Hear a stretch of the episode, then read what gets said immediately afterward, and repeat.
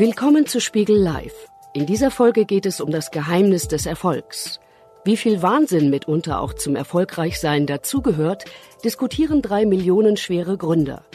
Anita Tillmann, Geschäftsführerin der Premium Group, Podcaster und Gründer des OMR-Festivals Philipp Westermeier und High Snobiety-Gründer David Fischer. Die drei Unternehmer gelten in der Start-up-Szene als Rockstars. Sie erzählen Bianca Lang, Redaktionsleiterin des S-Magazins und Spiegelredakteur Philipp Löwe von dem Glück, das sie hatten und von immer wiederkehrenden Rückschlägen. Es geht um den eigenen Antrieb, den steten Gegenwind und das Gefühl, selbst eine Marke zu sein. Das Gespräch wurde im Rahmen der Veranstaltungsreihe Spiegel Live im Januar auf der Berliner Fashion Week aufgezeichnet. Zum Warm-up würden wir gerne von euch, wir würden euch gerne drei Fragen stellen, die ihr bitte kurz, so Elevator-Pitch-mäßig, äh, mit einem Satz beantwortet. Anita, wie erklärst du deinen Kindern oder wie erklärt ihr alle euren Kindern, was ihr eigentlich beruflich macht? Ähm, und unsere Kinder, ich habe Zwillingsmädchen, die waren schon im Bauch mit auf der Messe, ständig mit im Büro und sind auch gestern wieder mit uns über die Messe gelaufen.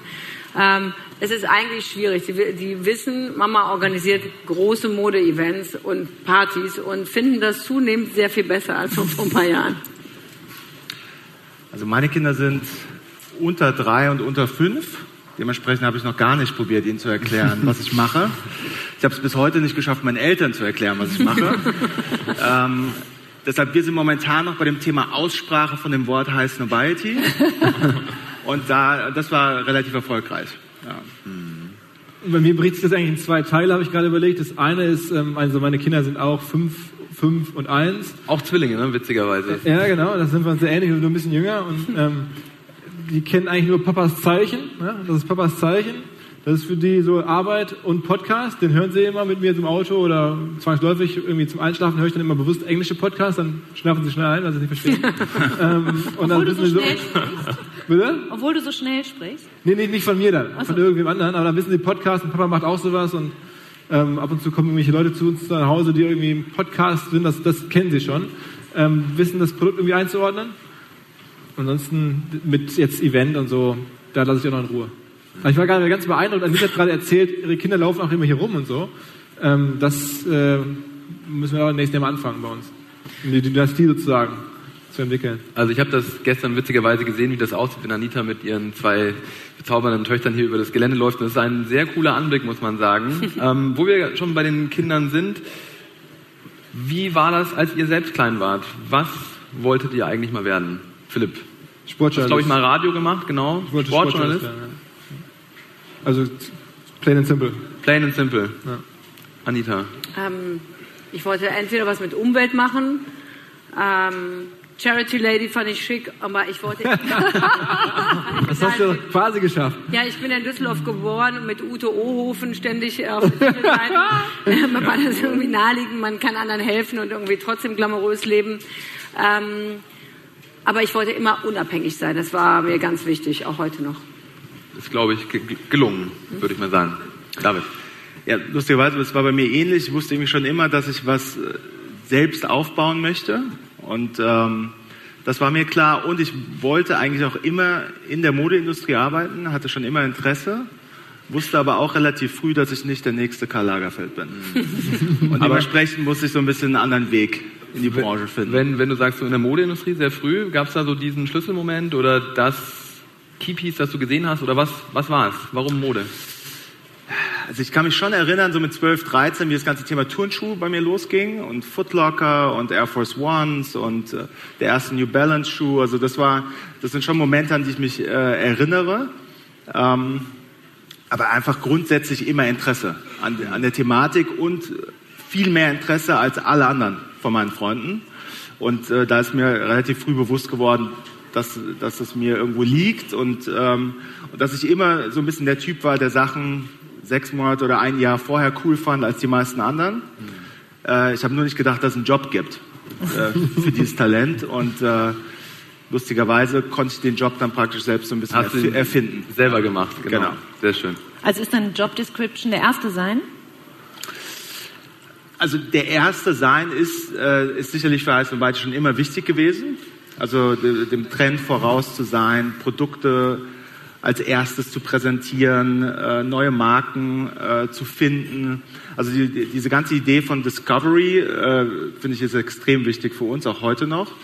Ähm, auch Support von, von jungem Talent, was da damit so ein bisschen einhergeht, auch immer noch sehr wichtig und ähm, es hat sich natürlich über die letzten 15 Jahre dann viel geändert, ähm, aber man kann schon behaupten, dass äh, die ersten High Society Fans nicht zu, äh, zu uns gekommen sind wegen meinem unglaublichen äh, Schreiben oder wegen, wegen den tollen äh, Artikeln, die ich geschrieben habe, sondern es ging wirklich primär darum, bei uns äh, Sachen zuerst zu sehen, ähm, die, die sie vorher halt noch nicht gesehen hatten.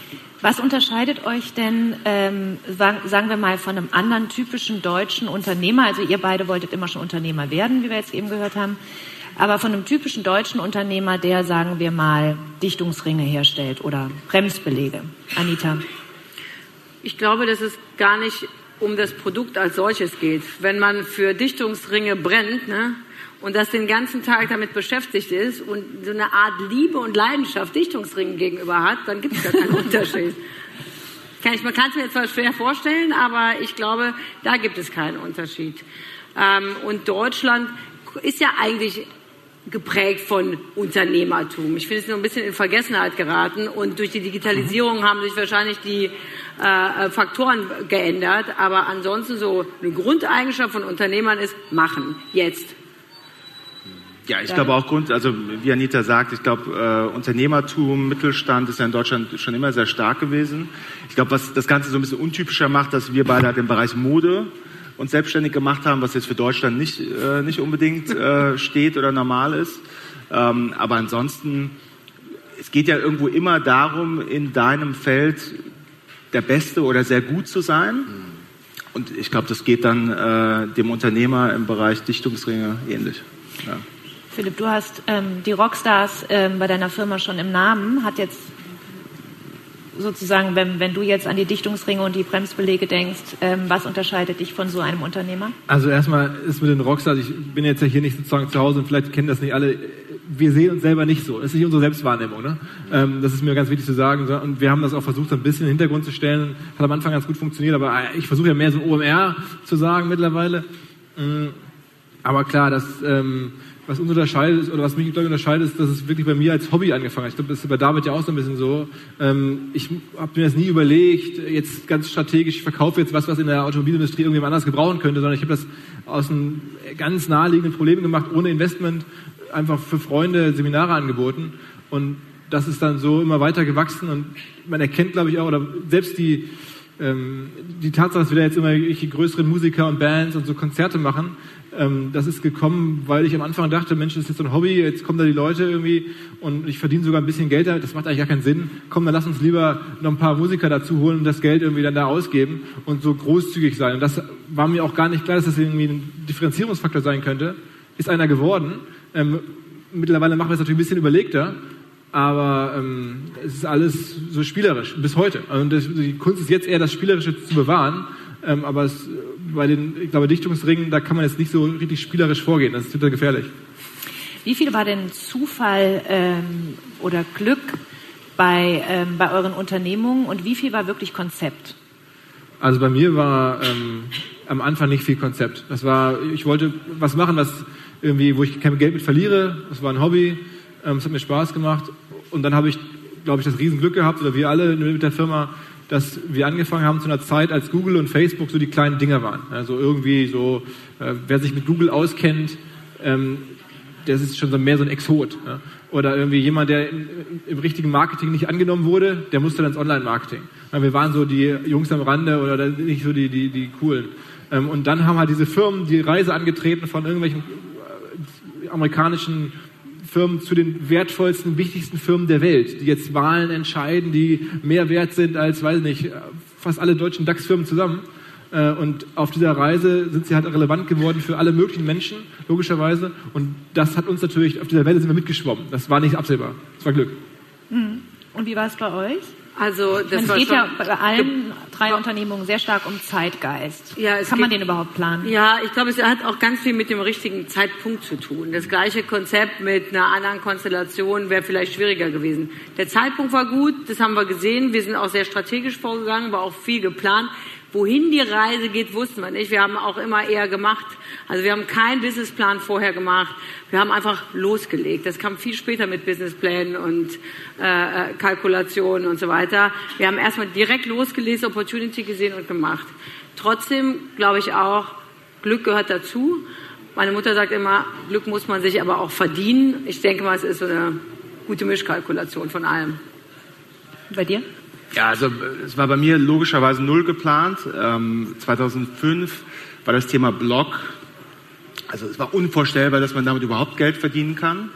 Äh, das Thema Streetwear ebenso, das Thema Turnschuhe genauso, Männermode genauso. Also dementsprechend eigentlich alles, was ich damals gemacht habe, war falsch. Ähm, und, ähm, und ich glaube, ähnlich wie jetzt bei Philipp, äh, was auch so ein bisschen zum richtigen Zeitpunkt am richtigen Ort. Ähm, und dann ist natürlich auch, sind diese verschiedenen Themen, auf die ich mich gestürzt habe, letztendlich über die letzten 15 Jahre explodiert. Also alle. Also Streetwear ist extrem groß geworden. Zusammenführung von Streetwear und der Luxusmode äh, hat natürlich stark dazu beigetragen. Ähm, Social Media äh, hat sich natürlich komplett gewandelt. Also äh, ich erzähle immer gern, dass also Heiß und Weite gibt es drei Monate länger als YouTube. Ja, das äh, finde ich setzt das Ganze immer ganz schön in Perspektive. Ähm, es gab Facebook gab es schon, aber war überhaupt kein Thema. Instagram gab es nicht, Twitter gab es nicht. Also es war wirklich eine komplett andere Zeit. Und deshalb glaube ich, ähm, ist es gewissermaßen ein bisschen Glück wegen dem Zeitpunkt, aber dann auch wirklich ein Durchhalten. Also wirklich ein Durchhalten bis äh, 2010, 12 in meinem Fall, ähm, weil es wirklich so lange gedauert hat, um dass das Thema ein, ein gewisses, einen gewissen Drive bekommen hat, was jetzt über den Nischenhorizont hinaus äh, gegangen ist, um Aber zehn Jahre durchhalten ist ja eine lange Zeit. Ist eine Konntest du relativ zehn lange Jahre Zeit. davon leben oder gab es Engpässe? Mehr, mehr oder weniger, sagen wir es mal so. Also es war, ähm, wie gesagt, es gab bei mir auch, es gab keinen Businessplan, es war, äh, es war so ein bisschen Learning by Doing. Ich hatte auch überhaupt keinen Plan von, äh, von Blogs oder Programmierung oder wie man das Ganze macht. Das war, also war alles so ein bisschen selbst beigebracht. Und es wurde dann wirklich relativ früh wie, wie, wie so eine Sucht für mich, diese Seiten von dem Blog zu füllen und, und natürlich auch irgendwo in der Community, in die ich dann reingewachsen bin, ähm, mit dieser Community zu interagieren. Ja, das wurde, äh, wurde, äh, es wurde extrem spannend für mich. Ich bin viel gereist, habe viele Leute kennengelernt und, und ich konnte mich finanzieren, sagen wir es mal so. Das war jetzt kein bombastisches Geschäft. Also ich glaube, jetzt einen Businessplan hätte man anders gemacht oder auf einem anderen Thema. Aber es hat irgendwie funktioniert und irgendwie habe ich immer daran geglaubt, dass das Thema irgendwann mal was wird. Sagen wir es mal so. Ja. Philipp, du hattest vorher schon zwei erfolgreiche Unternehmen, die du dann verkauft hast. Insofern hattest du, würde ich jetzt mal behaupten, wahrscheinlich ein kleines Polster, als es mit OMR so richtig losging. Wie lange hat es denn gedauert? Oder wann hast du denn gemerkt, so hey, da ist richtig, richtig Musik drin, da kommt was bei rum? War das gleich nach der ersten Veranstaltung? Oder? Nee, die, die, die, das Ganze lief ja so parallel. Das, ich habe es ja gemacht irgendwie für Freunde, aber auch für Kunden von der anderen Firma damals. Ähm, und ich habe so schon gemerkt, die Leute finden das ganz cool. Und ist ja auch klar, wenn man Sachen verschenkt, wenn man auf einmal zu einem Digital-Marketing-Event geht und da kriegt man noch Konzerte obendrein, das weiß man gar nicht, dann kommt man gerne wieder oder postet mal drüber oder so und erzählt davon. Und dann hat das so äh, sich irgendwie schon äh, spürbar über die Jahre so ein bisschen, wurde der Sog immer stärker und wir hatten eigentlich dann auch die ersten Leute, die mich, da war ich ganz überrascht, angefragt haben, ob sie bei uns was, äh, einen Stand aufstellen können. Ich so, ja, von mir aus, ähm, gib mir doch mal, was kannst du mir dafür geben? Und dann, ja, gib ich dir 2000 Euro. Also ich, ja, okay, gerne. Ähm, und dann war da so ein Stand und dann habe ich schon gemerkt, das hat so eine natürliche Wachstumslogik, aber ich habe die nicht so richtig ernst genommen, weil es auch relativ klein war und ich mit den anderen Firmen beschäftigt war, mit der anderen Firma damals. Und dann habe ich irgendwann gemerkt, ähm, als wir halt immer noch voll auf Online-Marketing Rockstars drauf waren mit der Marke so, ähm, es gibt da Suchvolumen, bei Google kann man nachgucken, wonach suchen die Menschen. Und dann habe ich gesehen, unser Begriff wird auch im Sommer gesucht. Und wir waren damals immer so im März mit, dem, mit der Veranstaltung. Und dachte mir, krass, die suchen jetzt auch im Sommer nach uns, obwohl wir hier gar nicht sind und auch gar nichts kommunizieren. Aber scheinbar ist es irgendwie so, hat sich ein bisschen, hat, hat sich Interesse für gebildet. Und dann habe ich entschieden, ich fange jetzt mal an, eine kleine Redaktion aufzubauen, die dieses Suchvolumen abbildet oder da auffängt. Und dann hatte ich eigentlich, das war eine stetige Reise nach vorne. Also ja, das muss man echt sagen. Wir haben, das ist wahrscheinlich so, wenn du einmal Rückenwind hast, dann, dann äh, ist es äh, was soll man sagen, dann muss man nur sehen, dass man das Segel irgendwie im Wind hält und das Segel irgendwie größer macht. Und das ist dann so über die Jahre gegangen. Ich mache es ja seit erst seit drei, vier, seit vier Jahren Vollzeit. Ähm, und die ersten vier Jahre so nebenher. Also wir haben eine kleine Prise Verrücktheit, wir haben das Timing, wir haben ein gutes Gespür. So, man muss zum richtigen Zeitpunkt am richtigen Ort sein. Wir hatten quasi das ganz frühe Aufgreifen von Trends. David, was macht einen zum Early Adopter, würdest du sagen? Und kann man sich das antrainieren, so ein Riecher? Also du bist ja wie so ein Trüffelschwein quasi unterwegs im Netz und auch offline und weißt, was morgen geht. Also ich, ich, bin mir nicht ganz sicher, ob du es dir wirklich antrainieren kannst. Also, weil, also wie gesagt, bei mir kommt es einfach aus einem sehr starken persönlichen Interesse. Und ähm, und Geschmack ist ja auch so eine Sache, die man sich schwierig antrainieren kann, leider. ähm, also ähm, deshalb, wie gesagt, ich bin, ich bin, mir nicht ganz sicher. Ja, okay. Das Thema Early Adopter, also wie gesagt, ich glaube, da geht es natürlich grundsätzlich ganz stark darum, dass du das Interesse hast, den meisten anderen ein paar Schritte voraus zu sein und, äh, und Trends früh anzunehmen oder mitzunehmen oder zu prägen, mhm. idealerweise. Ähm, das sollte dir dann schon wichtig sein.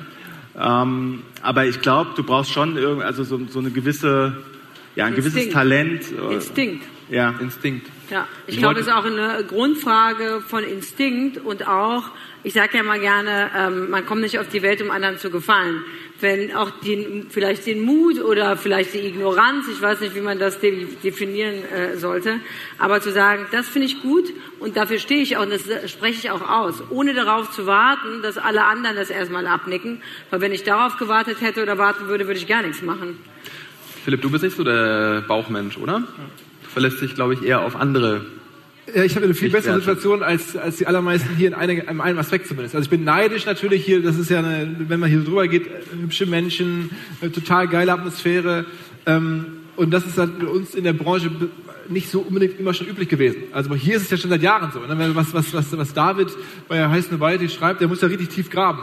Ich sage jetzt mal, ich muss ja eigentlich nur Heiß Novalti lesen ähm, und das dann irgendwie in meine Businesswelt, da in diese breite Businesswelt übersetzen. Die meisten so Fashion ist ja viel, viel tiefer und viel mehr so forward als jetzt so der mittelständische Marketing-Typ. Ja, der ist total, manchmal bin ich sogar irritiert. Dann, dann versuche ich da irgendwelche tollen Speaker zu rekrutieren und dann fragen mich so Leute, ja, ähm, kommt denn auch mal Richard Branson zu euch? Wo ich sage, äh, jetzt Richard Branson, der Typ ist irgendwie 70, der ist jetzt ja schon spektakulär, klar, aber finde ich jetzt nicht so, dass man da von dem so wahnsinnig viel jetzt noch lernen kann eigentlich. Ähm, aber das ist jetzt viel schwierig. Du musst jetzt viel tiefer gucken und in der Breite bin ich eigentlich recht dankbar. Das ist recht einfach. Also ähm, wenn man da einen kleinen Schritt, der, der Schritt, den wir voraus sein müssen, ist wahrscheinlich kleiner als der, den die meisten Menschen hier im Modebereich voraus sein müssen. Sag mal, hattet ihr eigentlich so einen Moment, wenn alles sozusagen perfekt zusammenkommt, der Instinkt, die Zusagen von äh, namhaften Leuten zur Messe oder ähm, zu einer Kollaboration oder zu einer Schau? Diesen Moment, wo man weiß, jetzt bin ich ganz oben auf der von dir eben so schön erwähnten Welle. Ähm, gibt es diesen Moment, wo man denkt, oh Gott, ich bin jetzt gerade ganz oben und ähm, geht es danach eigentlich runter oder wie bleibe ich denn hier? Also erstmal, hattet ihr so einen Moment? Also ich glaube, den Moment hat man, aber ähm, die Welle, also als ich bin jetzt keine gute Surferin, ne? aber wenn man oben ist, muss man auch wissen, wie man runterkommt. Und beim Bergsteigen ist das auch so, aber das Absteigen ist viel schwieriger als das Hochkommen.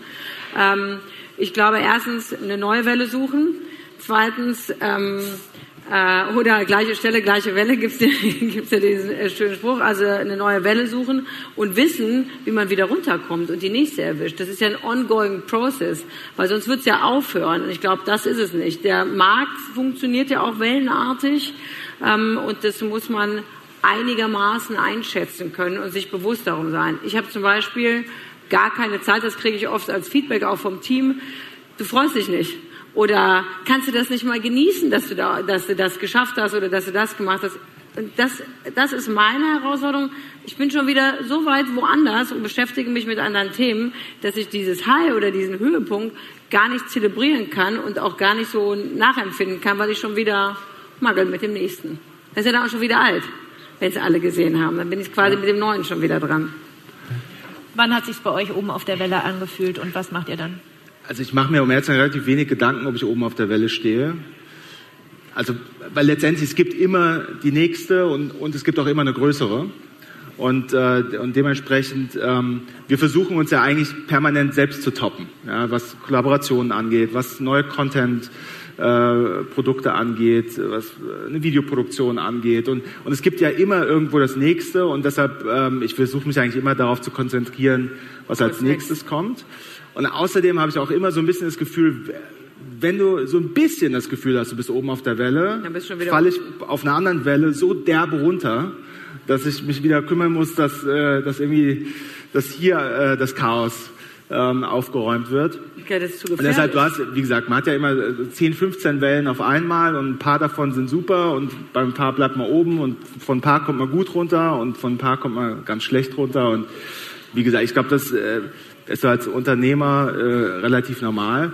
Aber wie gesagt, also ich, ich glaube, wir versuchen uns relativ wenig darauf zu konzentrieren, äh, ob wir jetzt oben stehen oder nicht oben stehen, sondern wir versuchen einfach einen guten Job zu machen und den immer besser zu machen und äh, unsere, äh, unsere Audience und Community zu überraschen mit neuen Projekten und mit neuen Themen. Und äh, da haben wir eigentlich genug mit zu tun. Da brauchen wir uns gar nicht so sehr auf die auf die Welle konzentrieren. Ich glaube, es ist auch eher da, es geht auch eher darum, die Besten zu sein und das Beste zu tun mit dem Produkt, was man zeigt und präsentiert, anstatt die Größten sein zu wollen. Ne? Dann fällt diese große Welle auch weg. Und dann ist man manchmal, wenn man der Beste ist, auf einer großen Welle und manchmal auch nicht. Aber der eigene Anspruch an die Qualität, der, der muss gewährleistet sein. Darauf konzentrieren wir uns. Was für Rückschläge gibt es denn da so, wenn man da so wild rumschwimmt? Oh, wir haben viele Rückschläge gehabt. Wir haben total viel Geld verbraten. Wir haben, wir haben eine Messe in Moskau gemacht. Das war so ein großer Reinfall. Da war gar keiner von den Einkäufern. Äh, mit den falschen Partnern auch zusammengearbeitet, selber unerfahren. Äh, das haben wir viel gemacht. Wir haben Themen zu früh ausprobiert, die dann gar nicht angekommen sind und haben wahnsinnig viel äh, äh Zeit investiert. Ähm, wir haben zum Beispiel das Thema Sustainability schon bereits 2006 gehabt, eine ganze dedicated, eine ganze Halle zum Thema Sustainability. Das war viel zu früh. Ne, ich bin total happy, dass wir das langsam und leise weitergeführt haben, weil äh, der Markt einfach so lange gebraucht hat, um dahin zu kommen. Aber das waren Investments, emotionale, viele, gibt schon das eine oder andere. Wie geht man damit um? Weitermachen. Philipp, bei dir? Rückschläge? Ja. Also es gibt ja immer so die Geschichten, wo dann Unternehmer sagen, dann war alles vorbei oder das war eine Sekunde vor zwölf und dann hat es mal alles gedreht ähm, und dann habe ich die, die Entscheidung getroffen und es war Gott sei Dank nochmal so oder ich habe, weiß nicht, mit dem letzten Euro Haus verpfändet, dann hat sich alles zum Guten gedreht. Hatte ich Gott sei Dank nie, muss man ehrlich sein. Es ist bei uns ein stetiger Prozess nach oben. Es ist eher jetzt so, dass man auch gerade was so Speaker oder Gäste anbelangt, auf einem sehr hohen Niveau angekommen ist und jetzt, weiß nicht, dann sind es so Kleinigkeiten. Vor kurzem hatte ich relativ konkret in Aussicht, den, den, den Gründer von Alibaba zu treffen zum Podcast. Da haben wir alles Mögliche in Bewegung gesetzt, sollten dann ein deutscher Nobelpreisträger musste nach China reisen, damit das möglich gemacht wird und so. Echter Wahnsinn. Ähm, also im Tausch für die Publicity. Ähm, am Ende wird es wahrscheinlich nicht klappen. So, aber damit kann ich leben. Also es ist, ist normal und das ist halt jetzt nicht irgendwie, wer kriegt schon jetzt ein Gespräch mit dem Gründer von Alibaba, also mit Jack Ma oder so, das ist halt nicht mhm. so einfach. Und ähm, aber ich habe da keine so harte War-Story, wo ich sage, wir standen vor dem aus und dann da haben wir doch alles gedreht. Also so ein Hero-Ding ist echt schön immer gewachsen, Gott sei Dank. Was macht das eigentlich mit einem, wenn man Nobelpreisträger durch die Welt schickt, um einen absoluten Industriegiganten vors Mikrofon zu kriegen? Ändert sich das Selbstbild mit dem Erfolg? Ja, ich glaube, also nee, nee, ich nehme es nicht so wahr. Also ich ähm, Aber das ist total abgefahren, das ist dir hoffentlich klar, oder? Ich meine, Jack Ma, das, ist, das ja, ist schon wer. Also es, ist, sagen wir, mal, es ist schon, also es gibt natürlich so abgefahrene Momente, aber die werden ja auch wieder ganz natürlich. Also am Anfang habe ich mich gefreut, weiß ich noch ganz genau, als wir angefangen haben mit dem, unserem OMR-Portal oder Blog, äh, da hat dann damals von Brand 1 von der Zeitschrift die Chefredakteurin sich eingetragen in der Newsletter. Da habe ich so, hey, krass, guck mal, wer sich da alles einträgt und so.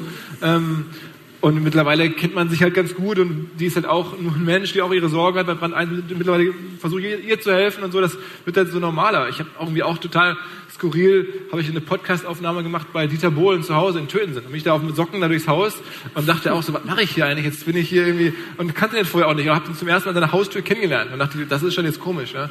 Ähm, das war dein meistgehörter, ähm, das war der, ja, das war letztes Jahr der Podcast. Dieter Bohlen, ja? Dieter Bohlen, ja, 70.000 Hörer. ähm, der Typ zieht halt und der ist ja auch irgendwie sehr interessant so. Ich habe das ähm, aus Versehen auf doppelter Geschwindigkeit gehört beim Laufen. Das, das, das war nicht auszuhalten. Ja, also jedenfalls, das ist, aber dann gewöhnt man sich dann auch dran, aber es sind ja auch normale Situationen, muss man sagen, und, oder die werden dann normal und gleichzeitig trifft einen immer so eine Paranoia. Also ich, was mich genauso stark trifft, ist jeden Morgen die Sorge, dass es halt irgendwie halt nicht klappen könnte, dass irgendwas abgesagt wird oder uns irgendwie Probleme entstehen aus irgendwelchen Bereichen. Und das drückt dich halt immer auch wieder runter. Also die, diese Freude ist da immer gleichzeitig, zumindest bei mir so, mit der Frage, kommen wir gut durchs nächste Jahr oder bis übernächste Jahr und geht das so alles so auf? Das, von außen betrachtet sieht es ja so aus, als wenn das klar geht das. Und wenn ich jetzt auf David gucke, dann würde ich dann auch sagen, na klar, macht er jetzt nur noch in fünf Jahren, heißt nur, das wird schon funktionieren. Wo soll er, das wird keine großen Probleme, sehe ich da, oder bei, bei Anita. Aber wenn man selber drinsteckt, dann ist es, glaube ich, anders. Dann sieht man ja die Probleme alle und fragt sich, klappt das, klappt das. Ähm, und, und ich bin da immer so eher so ein bisschen unter der Last der Paranoia unterwegs. Anita. Also mir fällt bei der Frage, äh, äh wie die Selbstwahrnehmung ist, mir fällt das eigentlich immer dann erst auf, wenn ich jemanden kennenlerne, der sagt, Mensch, du bist ja total normal und zugänglich, ne? Und so bodenständig. Da denkt man immer, da kommt jemand aus der Modebranche und die ist die ganze Zeit völlig überdreht. Äh, du bist ja total bodenständig und normal, ne? Mit die kann man auch eine Currywurst essen und so, Bier trinken und alles. Äh, da fällt mir das immer auf und ansonsten habe ich eigentlich sowieso gar keine Berührungsängste. Also ich würde sagen von mir, ich begegne jeder Praktikantin auf gleicher Augenhöhe wie Karl Lagerfeld, den ich äh, das erste Mal getroffen habe. Und dann bin ich jetzt 47 und mir ist vollkommen Mutter und mir ist vollkommen bewusst, dass ich das große Glück habe, mit meinem Hobby und mit meiner Leidenschaft Geld verdienen zu können. Äh, ähm, und wir operieren nicht am offenen Herzen. Deswegen wird kein Leben besser, wir retten keine Leben und das hält mich eigentlich ziemlich unten. Ich bin einfach dankbar, dass wir da mit dem damit Geld verdienen können und Spaß haben und ständig umgeben sind von interessanten, tollen Leuten. Das ist das, was mir am meisten Spaß macht. Das stimme ich dir David zu. Das ist auch das, was manchmal am meisten wehtut. Aber so grundsätzlich bin ich einfach froh darum. Und ich glaube, so wache ich auch morgens auf und denke, auch wenn es Probleme gibt, schaffen wir. Wir haben bis jetzt alles geschafft, schaffen wir jetzt auch. Wir haben ja, also das war jetzt ein bisschen die Frage mit den Dichtungsringen. Wir haben ja als irgendwie alle drei, fällt mir gerade so auf, ne, den Rohstoff Menschen. Also ja. wir haben jetzt ja keine Materialien, die wir einkaufen müssen, also ich zumindest nicht und du auch nicht. Du bei dir jetzt so ein bisschen mehr. Leider, leider jetzt ein bisschen. So, so ein bisschen jetzt mit der Kollektion und so, aber eigentlich Rohstoff Menschen ist halt schon ein sehr spezieller Rohstoff, ähm, wenn man das so sagen will. Und ähm, aber es ist ja so wirklich unser Produkt, unsere klingt jetzt komisch, aber man sagt Produkt und Ware und so, aber so ist es ja. Wir müssen Menschen auf Bühnen stellen, in Podcasts haben, drüber schreiben, haben, Menschen schreiben bei uns oder, oder äh, ja, äh, kommen zu unseren Seminaren und so. Das ist, das macht's, das prägt eigentlich das Geschäft am allermeisten, das, das, das zu realisieren. Und das sage ich auch bei uns allen neuen Kollegen, die anfangen. Das ist das Business, in dem du jetzt drin bist. Das ist eher Social Engineering als jetzt irgendwas ja. anderes an Engineering. Ähm, und äh, da musst du dich erstmal anpassen. Das ist, fängt damit an, wie man E-Mails schreibt und wie man halt sich verhält. Ja, und das ist vielleicht das, das Wichtigste an der Stelle. Ihr habt ja jetzt beide ähm, ein Unternehmen, was auch ein bisschen Umsatz macht, nämlich bei beiden in etwa 20 Millionen im Jahr. Ähm, Anita hat vorhin so schön gesagt, ähm, man darf in, im Geschäft auch nicht immer jedem gefallen wollen ähm, oder muss aufpassen, nicht immer gefallen zu wollen. Wenn man aber so ein Business am Laufen hat mit so vielen Mitarbeitern, Kunden, Sponsoren, muss man ja schon ein paar Leuten auch gefallen, um weiterhin so erfolgreich zu sein. Wie geht denn das? Also ich habe das Problem, dass ich versuche wirklich allen gerecht zu werden. Gefallen ist vielleicht ein bisschen zu hart, aber ich versuche auch viel zu gefallen, aber auch allen gerecht zu werden. Und das ist bei einem Marktplatz-Business ist das Fluch und Segen. Ich meine, als Unternehmer das Geilste, was du haben kannst, ist ein Marktplatz. Ne? Bist aber es allen recht machen zu wollen, führt ja meistens nicht zum Erfolg. Ähm, naja, es ist, glaube ich, die Frage, ob die Marke das oder macht oder man selber. Also ich, ich selber ähm, traue mich halt also, sagen wir, nur noch Sachen abzusagen unter klarer Benennung von Gründen zum Beispiel. Habe ich angewöhnt. Ich würde jetzt niemandem sagen, sorry, geht nicht, tschüss. Äh, kennt man ja so. ich würde immer sagen, das geht aus dem und dem Grund nicht. Um das halt irgendwie zu erklären, weil ich das Gefühl habe, das bin ich den Leuten schuldig, die irgendwas von uns wollen. Das hat auch was mit Respekt zu tun. Ja, ja aber ich kriege das ja selber auch, dass ich irgendwie jemanden anfrage und auch denke, der ist jetzt nicht irgendwie äh, Jack Ma und trotzdem kriegst du dann teilweise so gesagt, ja, äh, ey, sorry, geht nicht. Ähm, so oder irgendwie aus dem Umfeld oder so, dass, wo man sich so ein bisschen denkt, das würde ich so immer anders machen. Ähm, aus verschiedensten Gründen. Und ähm, aber was macht also man zum Beispiel konkret, wenn ähm, in einem Podcast jetzt irgendein Sponsor zum Beispiel mal nicht gut wegkommt? Ja, das muss man, also das ist, also Journalismus muss man natürlich schon akzeptieren. Also ich hab, versuche auch selber dann nicht derjenige zu sein, der das sagt, ähm, sondern dafür haben wir dann irgendwie die Kommentatoren, äh, die Analysten, die wir einladen, Stammgäste, die dann da teilweise auch auf unsere Partner sehr kritisch sehen, sagen wir es mal so. Aber ich glaube, das muss man aushalten, damit die Plattform spannend bleibt. Also das ist auf jeden Fall so. Wir schreiben auch, oder meine journalistischen Kollegen, die hauen auch auf Sachen drauf. Äh, das, sonst bist du ja, also Journalismus fängt ja irgendwie da an, wo PR aufhört. So, wenn man das, weißt du selber, wenn man was schreibt, was jemand anderes eigentlich hören will. Ne? Und das ist, habe ich schon verinnerlicht. Oder das sage ich den Kollegen auch. Aber das ist, glaube ich, trotzdem nicht das Attitude der Plattform oder der, der Marke, sondern das ist halt irgendwie der Inhalt, den wir, den wir schon zeigen müssen. Und wenn da jemand was macht, was wir komisch finden, aber wir nicht glauben oder so, dann schreiben wir das. Ne? Oder dann sagen wir es. Ne? Also was ich gelernt, ich habe auch alles ausprobiert. Gefallen, nicht gefallen, äh, äh, mit, mit vielen schlaflosen Nächten. Und ich habe festgestellt, Haters gonna hate. Da kann man sich noch so viel Mühe geben und man hat nur 100% Zeit und ich muss mir gut überlegen, ob ich die investiere, um die Hater, wo die Wahrscheinlichkeit, dass sie irgendwas gut finden, was man macht, äh, doch vielleicht milde stimmen kann. Das hat überhaupt gar nichts funktioniert, das lasse ich einfach komplett weg. Ähm, was wir machen, und ich glaube, das haben wir drei alle gemeinsam, ist der Fokus auf eine Community, die das wertschätzt und mit der im Dialog zu bleiben. Und dann hat das auch nicht unbedingt was mit Gefallen zu tun, sondern damit, dass man sagt, man berücksichtigt das Feedback, man ist im Dialog mit der Community und das ist eine Basis, auf der man sich gemeinsam weiterentwickeln kann. Das hat dann nicht mehr mit Gefallen zu tun, weil ich bin davon überzeugt, wenn man allen gefallen will, das führt zu Mittelmäßigkeit und das wollen wir ja nicht. Nee, aber die Frage ist ja schon auch, inwieweit kann man sein Konzept, sein USP ähm, aufrechthalten, authentisch gestalten, äh, ohne ihn zu verwässern, wenn man eben dann doch recht groß geworden ist und viele Wünsche einfach berücksichtigen muss, damit am Ende auch die Zahlen stimmen. Und ihr meint, ihr habt um die 100 Leute, du hast 200 Leute auf der Payroll. Ähm, ihr müsst schon auch auf ein paar Dinge ein, also ihr könnt ja jetzt nicht nur Rock'n'Roll machen, ne? Also, wie gesagt, also die Marke heißt Nobody, die gibt es dann nur in der Form, äh, wie, wie es die heute gibt, wegen der Kuration auf der Plattform. Also dementsprechend ist es natürlich schon wichtig für uns, ähm, dass gewisse Sachen bei uns stattfinden und gewisse Sachen auf keinen Fall bei uns stattfinden. Ja, also deshalb, insofern müssen wir schon Nein sagen zu, zu gewissen Sachen, jetzt mal rein thematisch oder, oder was gewisse Produkte angeht. Ähm, aber auch in unserem Fall, jetzt kommen wir zum, zum geschäftlichen Teil bei auch uns. Werbekunden? Wir haben natürlich auch Werbekunden.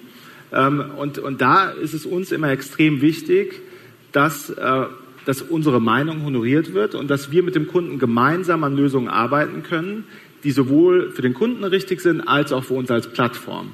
Und das Schöne ist, dass die meisten Kunden das natürlich auch verstehen. Also sie wissen, dass, äh, dass es keinen Sinn macht, irgendwelche Themen, Produkte oder Designer bei uns auf die Plattform zu drängen, die bei, die, bei dieser Audience keinen Sinn machen. Und Vielleicht. meistens, zu 99 Prozent würde ich behaupten, finden wir da auch den Mittelweg, der äh, gebraucht wird, um dass es sowohl für uns als Plattform funktioniert, für uns als Marke funktioniert, als auch für den glaube, Kunden. Ich, weil nur dann, zu sein, performt ja auch. Ich glaube, also, was sich auch geändert hat, ist, dass wir als Unternehmer heute im Dialog sind mit den Leuten. Das war früher vielleicht anders. Man hat Ja oder Nein gesagt. Es gab gar nicht diese Communication Skills, dass man sagen kann, wir, wir erarbeiten das gemeinsam und so. Das war früher nicht so. Ich kenne eigentlich kein großes Unternehmen. Das hat auch was mit Kul Unternehmenskultur zu tun.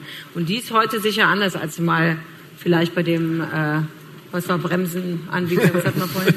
ja, und ich würde schon sagen, also Dichtungsring. Dichtungsringanbieter. Ne? Ich glaube, dass die schon eine andere Unternehmenskultur, eine andere Kommunikation, Kommunikationskultur haben, sowohl innerhalb des Unternehmens als auch mit den Kunden. Also, und, und das muss ich sagen, hat sich bei uns natürlich auch stark geändert in den 15 Jahren. Also wenn, wenn wir heute einem Kunden gegenübertreten, der uns schon kennt, der sieht, was wir sonst so machen, da wird unsere Meinung natürlich viel ernster genommen und das ist auch einfacher, den Kunden äh, davon zu überzeugen, komm, wir biegen jetzt hier lieber links statt rechts ab, weil rechts interessiert niemanden. Ähm, und das war natürlich vor fünf, sechs, sieben Jahren noch viel schwieriger. Äh, und, äh, und heute ist es natürlich auch den meisten Kunden bewusst, äh, dass, dass wir höchstwahrscheinlich Content Stories extra für unsere Kanäle produzieren müssen, damit unsere Audience darauf auch anspringt und dass nicht einfach die gleiche Message bei allen platziert werden kann. Ähm, also ich glaube, da hat sich der Markt auch relativ stark weiterentwickelt. Aber manchmal, das wissen wir als Journalisten ja auch, kollidieren da trotzdem äh, Anspruch und, äh, und Wirklichkeit. Das ist also, du hast ja gesagt, 99 Prozent der Fälle geht irgendwie ganz gut. Ja. Das eine, also jetzt mal Butter bei die Fische, wir reden ja so schön und äh, das eine Prozent ist ja meistens das Interessanteste. Gibt es denn irgend so eine Geschichte, wo du sagst, da ist es mal kollidiert und ähm, das haben wir so gelöst oder wir haben es auch also nicht natür gelöst? Natürlich gibt es äh, Situationen, wo es schiefgegangen ist, ganz klar. Absolut. Ähm, und, aber schiefgehen heißt dann in dem Fall, der Content sieht doch, nicht, äh, genügt nicht unserem Anspruch oder passt doch nicht so gut ähm, äh, zu, zu uns als Marke, wie wir uns das eigentlich gewünscht hätten. Oder das Produkt äh, ist äh, qualitativ nicht hochwertig genug. Oder das, ihr nehmt ihn raus, weil er es kollidiert mit einem das, anderen Kunden? Das gibt, es, das gibt es alles, aber äh, wie gesagt, wir sind in der schönen Situation mittlerweile, dass wir da doch meistens Pushback geben können und dann einen Mittelweg finden, der wirklich für beide funktioniert. Also es kommt sehr, sehr selten vor, dass wir erstens ähm, Sachen komplett absagen müssen oder dass, äh, dass jetzt Sachen bei uns auf der Seite landen, wo wir alle sagen, um Gottes Willen, was ist jetzt hier passiert? Also äh, das kommt, also ich kann mich um sein an gar kein Beispiel erinnern. Das waren Anita Tillmann, David Fischer und Philipp Westermeier. Herzlichen, Herzlichen Dank. Dank. Euch auch. Ja, vielen ja, lieben Dank. Vielen lieben Dank, hat echt Spaß gemacht. Ja, uns auch. Ja, besten Dank. Das war Spiegel Live. Ein Gespräch über das Geheimnis des Erfolgs, entstanden in Kooperation mit der Premium Group im Rahmen der Fashion Tech Konferenz auf der Berliner Fashion Week. Wenn Sie nun Lust bekommen haben, selbst eine der Spiegel-Veranstaltungen zu besuchen, finden Sie die nächsten Termine auf www.spiegel-live.de. Oder abonnieren Sie einfach diesen Podcast, um künftig keine Episode zu verpassen. Spiegel Live finden Sie in allen gängigen Podcast-Apps wie Apple Podcasts, Castbox oder auf Spotify. Wenn Sie uns Feedback zu diesem Podcast senden wollen, schreiben Sie einfach an podcast.spiegel.de. Und falls Sie uns bei Apple Podcasts hören, können Sie dort gern eine Bewertung hinterlassen.